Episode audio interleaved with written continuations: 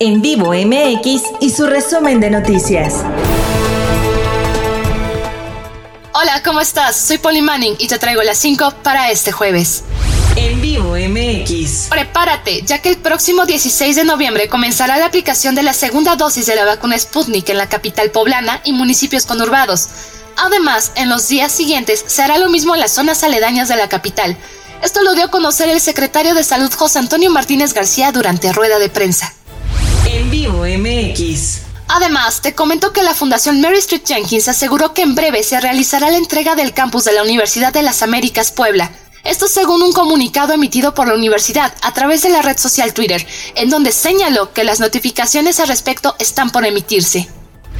En vivo MX. Cambiando de tema, con la finalidad de prevenir enfermedades respiratorias y ante la emergencia sanitaria por el COVID-19, la Secretaría de Educación informó que a partir de este jueves 4 de noviembre inicia el horario de invierno para las escuelas de educación obligatoria, inicial, preescolar, primaria y secundaria, públicas y privadas de la entidad poblana.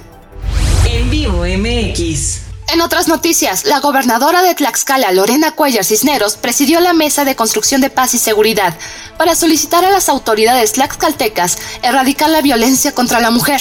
Lorena Cuellar a su vez destacó que se incrementará el número de ministerios públicos y médicos legistas para brindar atención oportuna a mujeres.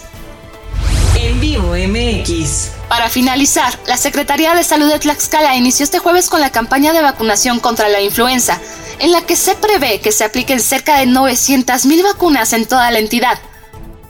La campaña de vacunación se realizará en coordinación con el Instituto Mexicano del Seguro Social y el Instituto de Seguridad y Servicios Sociales para los Trabajadores del Estado, y esta tendrá inicio a partir del día de hoy y finalizará hasta el próximo 31 de marzo del 2022. Y te informo, las personas que deseen recibir la vacuna deberán presentar su cartilla de vacunación en un horario de 8.30 am a 3 pm. Y con esto llegamos al final de nuestro resumen de noticias. Te invito a suscribirte a este podcast para que no te pierdas ninguno de nuestros resúmenes de noticias. Yo soy Polly Manning y puedes encontrar más información en nuestras redes sociales. Búscanos como En Vivo MX y visita nuestro portal www.en-vivo.mx. Hasta la próxima.